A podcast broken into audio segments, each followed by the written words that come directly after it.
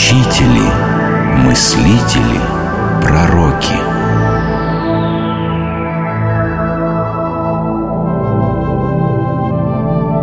Эразм Роттердамский Сей философ был исполнен духа любви. Единственное, что он поистине ненавидел, как силу враждебную разуму, это фанатизм. Всякое насилие, всякая смута и мрачная распря, захватывающие множество людей, нарушали, по его понятиям, ясность мирового разума, смиренным и верным посланцем которого он себя ощущал. Сила его терпеливого гения заключалась в редкостной способности смягчать конфликты, проявляя добрую волю и понимание, прояснять смутное, упорядочивать запутанное, связывать разорванное, выявлять в обособленном то общее, что может объединять. И современники с благодарностью называли это неустанное стремление добиваться согласия Просто Эразмов дух Швейцария 1532 год от Рождества Христова В популярный трактир недалеко от главной площади города Базеля Заходит известный германский художник Ганс Гольбейн-младший.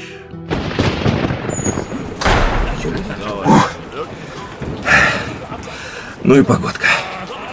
Здравствуй, Мартин. А, Это ты, Ганс, заходи, заходи. Ага. Ай, Погодка сегодня не располагает к пешим прогулкам, не правда ли? Да, ты прав, Мартин Самое лучшее решение сегодня остаться у тебя. Да. И пропустить стаканчик бургундского. О, ты хочешь бургундского? Тогда поторопись, Ганс Ибо твой приятель, профессор Уже заказал изрядную порцию. Что ты говоришь, Мартин? Эразм здесь? Да. Вот, вот он сидит в дальнем углу у камина. Оба великих представителя эпохи Возрождения уже встречались здесь прежде В первый раз судьба свела их в этом базельском трактире в 1515 году Эразм предложил молодому художнику сделать иллюстрации для его новой книги «Похвала глупости» Сатирическое произведение Роттердамского странно сошлось с мрачными гравюрами Гольбейна. В итоге получилось что-то вроде средневекового пира во время чумы. Издание разошлось огромными тиражами и принесло европейскую славу обоим. Рад видеть тебя, Эразм. Здравствуй, Ганс. Садись, выпьем немного вина. Здешний трактирщик, кажется, не плут Он почти не разбавляет его водой Кроме того, скоро подадут молочного поросенка Как поросенка, Эразм? Разве на дворе не великий пост?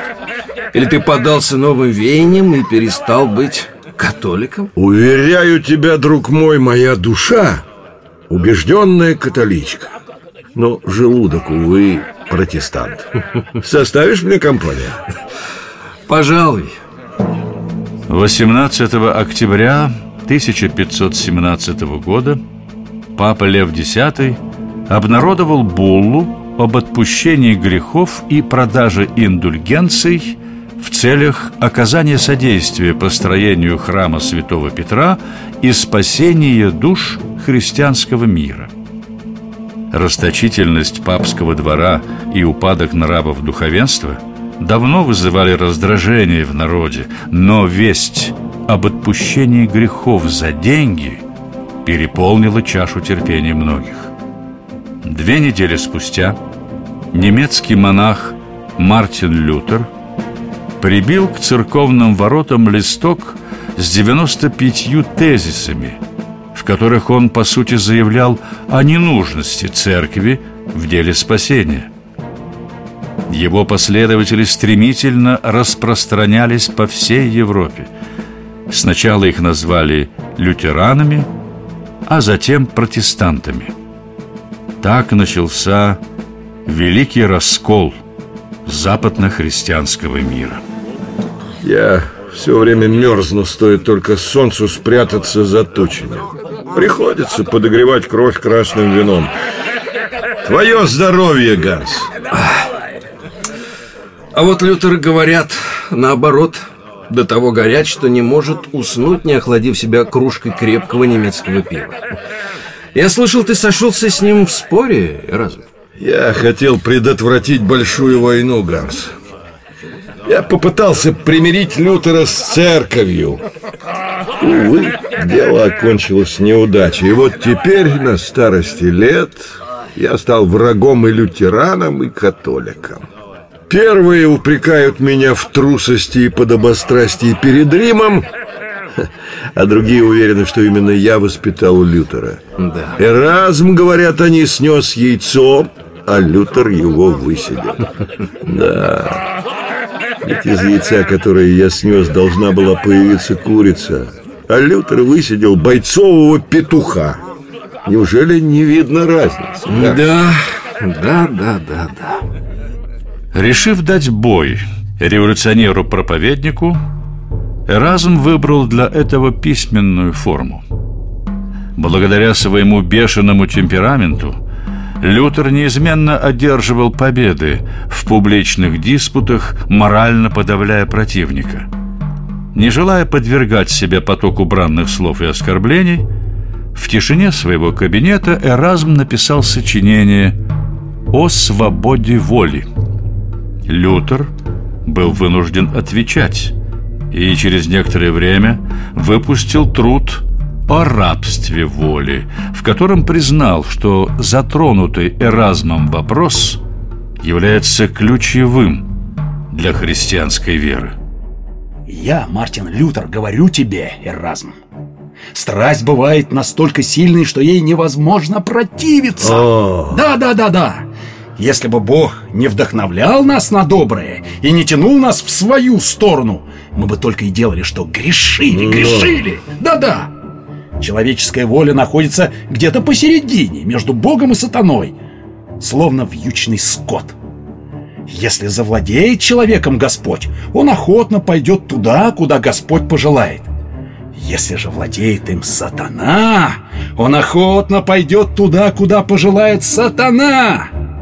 Свободная воля без Божьей благодати ничуть не свободна, а неизменно оказывается пленницей и рабыней зла потому что сама по себе она не может обратиться к добру. Загляни в Писание, Лютер.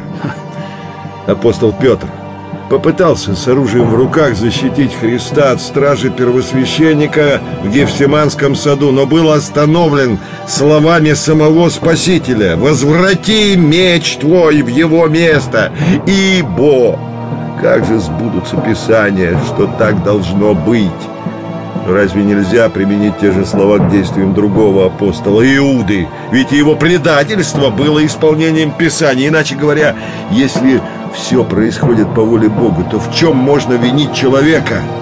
Или какие дела можно поставить ему в заслугу? Я хорошо читал Писание разум. Бог спасает кого хочет. Тот же, кого он спасти не захочет, напрасно будет пытаться спастись. Что бы он ни предпринял, он обречен. Петр был предопределен к спасению, а Иуда проклят от начала мира. Ему суждено было стать предателем. Таков был план Бога.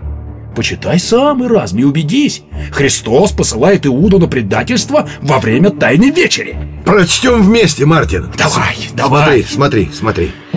В пророчествах нет никаких конкретных имен. И даже повеление Спасителя Иуде во время Тайной Вечери лишено конкретики. Он не сказал «иди и предай меня».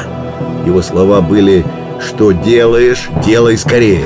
То есть Божие предопределение – это не пьеса с заранее подобранными и утвержденными на роли актерами. Это формула, состоящая почти из одних переменных значений. А потому Иуде вовсе не обязательно было подставлять себя в эту формулу как значение переменный предатель. Но ты же не станешь отрицать, что Бог всемогущ, а? А стало быть, только от его воли зависит каждая пылинка, парящая в воздухе. О какой воле человека можно здесь говорить? Что зависит в мире от человека? В Нагорной проповеди есть слова Христа. Всякий, кто смотрит на женщину с вожделением, уже прелюбодействовал с ней в сердце своем. Именно здесь, в сердце своем, реализуется свобода воли человека. Посмотреть на женщину с вожделением или замыслить предательство значит полностью пройти свою часть пути навстречу греху. Дальнейшее зависит от Бога. Осуществится ли воля человека в реальной истории? Очевидно, Иуда совершил свое предательство задолго до поцелуя в Гефсиманском саду. Именно потому он а не апостол Петр и был избран для последующей ужасной роли. Проще говоря, если некто задумал черное дело, он едва ли пойдет подыскивать исполнителей среди детей. Будущими преступниками станут те, кто уже совершал нечто подобное или озлобился до такого состояния, что сделался морально готов к действительному преступлению. А, черт бы побрал тебя разум вместе с твоими рассуждениями. Сиди, сиди в своей конуре и не суйся в нашу борьбу. А я и сижу. Да. Что, неужели тем и кончилось разум? Увы, дорогой мой Ганс. Лютер интуитивно чувствует истину, но при попытке ее выразить впадает в ложь. Скажи слово истины со страстью, и оно становится ложным Дьявол не может ничего поделать с истиной. Тогда он подталкивает воевать за истину поврежденного грехом человека, и результат его вполне устраивает. Эразм умер 12 июля 1536 года. В своем завещании он написал «Распри возникает не от того, что одни из нас говорят правду, а другие ложь. Все мы умом созерцаем истину и сердцем любим правду. Лишь пытаясь следовать ей, мы впадаем в ложь.